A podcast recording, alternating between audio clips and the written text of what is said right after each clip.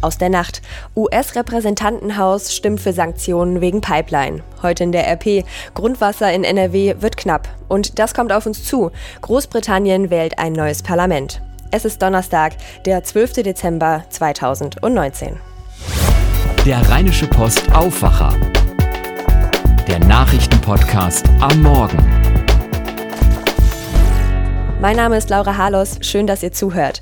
Diese Aufwacherfolge ist für mich eine ganz besondere. Es ist nämlich die letzte von mir. Ich wollte mich ganz herzlich bei euch bedanken, dass ihr wirklich jeden Morgen dabei seid und den Aufwacher so fleißig hört. Es hat mir großen Spaß gemacht und falls ihr noch irgendetwas loswerden wollt, auch gerne Kritik, dann freue ich mich natürlich über eure Nachricht äh, direkt hier im Messenger oder ihr könnt mir auch gerne eine Mail schicken an aufwacher.rp-online.de. Jetzt aber genug von mir, schauen wir erstmal auf die Nachrichten aus der Nacht und vom Abend. Das US-Repräsentantenhaus hat Sanktionen gegen die Ostsee-Pipeline Nord Stream 2 auf den Weg gebracht. Die Abgeordneten stimmten mit großer Mehrheit für ein entsprechendes Gesetzpaket. Die Pipeline soll vom kommenden Jahr an unter Umgehung von Polen und der Ukraine Gas von Russland nach Deutschland liefern. Bislang wurden mehr als 2100 Kilometer des Doppelstrangs in der Ostsee verlegt. Rund 300 Kilometer fehlen noch. Der US-Kongress will die Fertigstellung des Projekts verhindern. Die Sanktionen könnten es zumindest verzögern. Tina Eck für die DPA in Washington. Ist das jetzt schon beschlossene Sache mit den Sanktionen gegen die Gaspipeline und äh, wird es die tatsächlich geben? Äh, damit ist auf jeden Fall zu rechnen, denn der Rest ist eigentlich nur noch Formsache. Das heißt, der Senat muss noch zustimmen, was er tun wird, und Trump muss noch unterschreiben, was er auch tun wird. Die Abgeordneten haben in seltener Einigkeit wirklich den Weg geebnet für diese Strafmaßnahmen, für diese Sanktionen, die im Verteidigungshaushalt äh, mit eingestrickt waren. Auch Turkish Stream, äh, die russische Pipeline durch Schwarze Meer, äh, die Gas in die Türkei liefern soll, wird sanktioniert und ebenso Folgeprojekte von beiden Pipelines. Was genau sind das denn für Strafmaßnahmen? Und natürlich die Frage, warum sind die USA so dagegen? Äh, die USA ziehen mit ihrer so viel zitierten nationalen Sicherheit ins Feld. Das heißt, sie argumentieren, dass Deutschland und auch andere Teile Europas sich mit den Gaslieferungen von Russland abhängig machen. Äh, Trump warnte sogar, Deutschland werde zur Geisel Russlands. Aber die USA würden natürlich auch gern ihr eigenes Flüssiggas in Europa verkaufen. Bestraft nun werden die Betreiberfirmen der Schiffe, mit denen die Rohre für die Pipeline verlegt werden.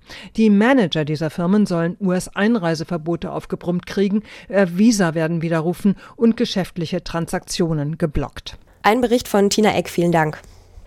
Jeder zweite Verbraucher in Deutschland nimmt nach einer Umfrage beim Einkaufen immer den Kassenbon mit.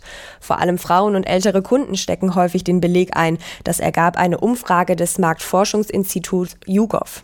Diejenigen, die sich nur hin und wieder einen Bon geben lassen, achten demnach vor allem darauf, wenn sie Produkte mit Garantie kaufen, einen Umtausch erwägen oder eben für andere einkaufen. Von Januar an müssen alle Händler bei jedem Einkauf Kassenbelege ausdrucken. Das soll Steuerhinterziehung verhindern. Aus Handel und Handwerk kommt aber Kritik daran. Ein Beleg per Mail oder Messenger als digitale Alternative stößt aber nach der Umfrage bei vielen Kunden auf Skepsis. Bei Barzahlern würde das nur etwas weniger als die Hälfte der Kunden akzeptieren. Bei Kartenzahlern ist es mehr als jeder zweite und bei Handyzahlern sind es drei Viertel. Ja, Hansi ist super. Hansi ist ein, äh, ein super Typ, so nett und auch ein äh, unglaublicher Trainer. Ich denke, wir sind, dass alle Spieler sind äh, glücklich mit ihm. Das war Thiago vom FC Bayern München, der da so von seinem Trainer Hansi Flick schwärmt. Und er hat auch allen Grund dazu, denn der FC Bayern hat die Gruppenphase in der Fußball Champions League ohne Punktverlust abgeschlossen. Der deutsche Rekordmeister gewann gestern Abend gegen Tottenham mit 3 zu 1. Bayer Leverkusen hingegen ist als einzige deutsche Mannschaft in der Vorrunde der Königsklasse ausgeschieden. Die Werkself verlor das letzte Gruppenspiel mit 0 zu 2 gegen Juventus Turin und spielt damit nun eine Klasse drunter, nämlich in der Europa League. Schauen wir auf eins der Top-Themen bei uns in der heutigen Ausgabe der Rheinischen Post. Wasser steht den Verbrauchern in NRW in ausreichender Menge, hervorragender Qualität und zu günstigen Preisen von weit weniger als einem Cent pro Liter zur Verfügung. Und genau das ist ein Problem. Der umweltpolitische Sprecher der Grünen-Fraktion im Landtag, Norwig Rüsse, sagt, Zitat, wir gehen alle zu sorglos mit Wasser um, weil wir immer genug davon hatten. Und mit seinen Warnsignalen für die Zukunft der Wasserversorgung in Nordrhein-Westfalen steht Russe nicht alleine da. Auch eine wissenschaftliche Gemeinschaftsstudie von drei renommierten Forschungseinrichtungen in NRW, darunter auch ein Institut der RWTH Aachen, warnte kürzlich vor einer Bedrohung des Wassers durch eine stetige wachsende Anzahl von Umweltschadstoffen. Zudem wären Investitionen in die Wasserinfrastruktur vernachlässigt worden. Den größten Grund zur Sorge scheint demnach die Entwicklung des Grundwassers zu geben. Den Daten zufolge hat sich die Neubildung frischen Grundwassers in den vergangenen 30 Jahren in etwa halbiert. Das nordrhein-westfälische Trinkwasser wird fast zur Hälfte aus Grundwasser gewonnen. Im laufenden Jahr mussten einige Kommunen in Ostwestfalen ihre Bürger bereits zum Wassersparen auffordern.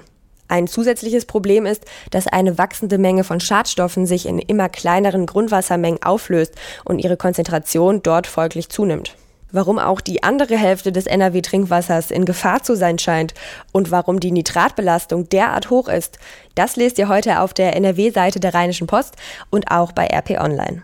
Kommen wir nun zu den neuesten Nachrichten aus Düsseldorf und die hat heute Susi Makarewitsch von Antenne Düsseldorf für euch. Guten Morgen, Susi. Guten Morgen, Laura. Wir haben uns gefragt, was mit den Düsseldorfer S-Bahnhöfen los ist. Die sind ja auch im Vergleich mit anderen Großstädten hier in NRW ganz besonders heruntergekommen. Und jetzt hat der Fahrgastverband ProBahn einen ungewöhnlichen Vorschlag. Einige sollte man einfach neu bauen.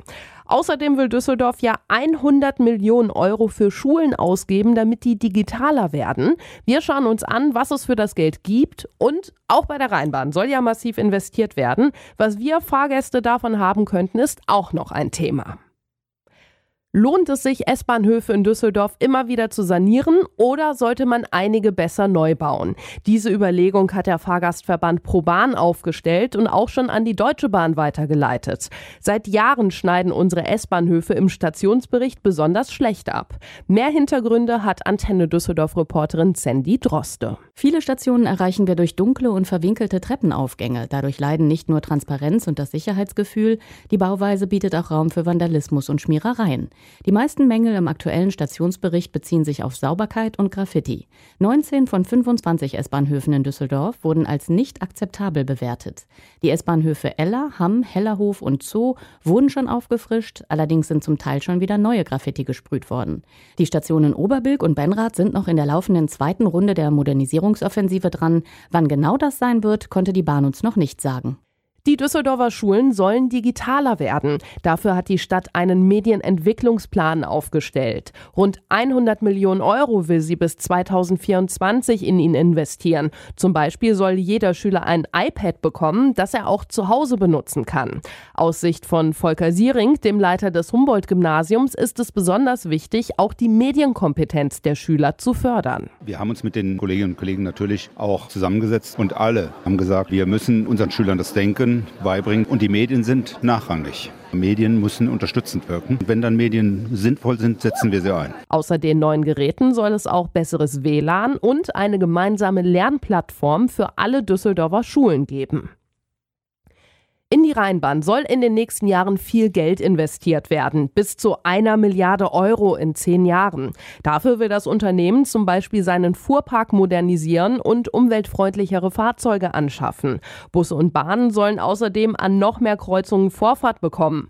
In diesem Jahr sind 50 Kreuzungen umgestellt worden. Im kommenden Jahr sollen es mindestens doppelt so viele werden. Auf den wichtigen Pendlerlinien wie der U75 nach Neuss oder der U79 nach Duisburg soll sollen im Laufe des kommenden Jahres außerdem häufiger Bahn fahren. Bislang kommen sie alle zehn Minuten, dann soll es einen siebeneinhalb Minuten Takt geben. Auch die Randbezirke der Stadt sind ein Thema. Kleinere Rheinbahnbusse oder sogar Taxen könnten spätabends auf diesen Randstrecken eingesetzt werden. Man würde hierfür einfach ein Rheinbahn-Zusatzticket buchen. Dadurch sollen Stadtteile wie Urdenbach oder Angermund besser angebunden werden. Langfristig ist sogar ein durchgängiger Nachtverkehr geplant. Und das war der Überblick aus Düsseldorf. Mehr Nachrichten gibt's immer um halb bei uns im Radio oder auf antennedüsseldorf.de. Danke dir, Susi. Kommen wir nun zu dem, was heute wichtig wird. Großbritannien wählt heute ein neues Parlament und Premierminister Boris Johnson hofft mit seinen Konservativen auf eine satte Mehrheit, um seinen Brexit-Deal durchs Parlament zu bringen.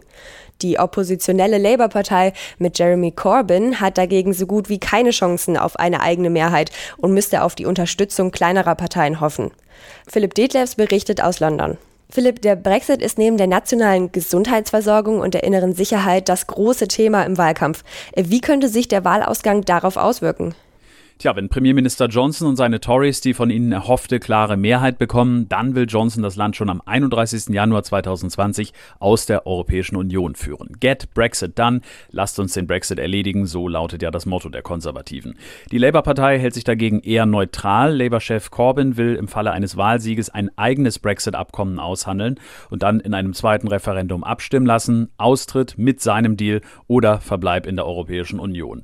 Ja, dann gibt es noch die kleineren Parteien, die wenig Aussichten haben, wie die Liberaldemokraten oder die schottische Nationalpartei. Und die sagen wiederum ganz klar, sie wollen den Brexit verhindern. Die Konservativen liegen in den Umfragen ja vorn, aber Johnson hat gewarnt, dass es sehr, sehr knapp werden könnte. Sicher sein kann er sich also noch nicht. Nein, ganz so gar nicht. Und zuletzt war der Trend auch nicht so, wie sich Johnson das erhofft hat.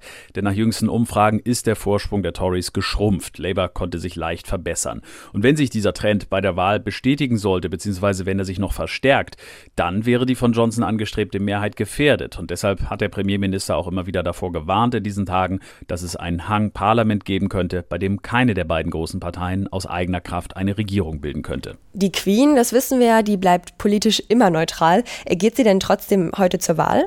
Ja, sie dürfte schon, sie könnte wählen. Es gibt jedenfalls kein Gesetz, das ihr das Wahlrecht abspricht, aber sie wird es trotzdem nicht machen und andere Mitglieder der Königsfamilie mit hoher Wahrscheinlichkeit auch nicht.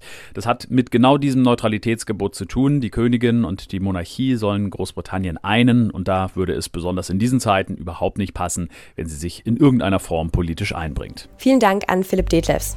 Schauen wir zum Schluss noch kurz aufs Wetter.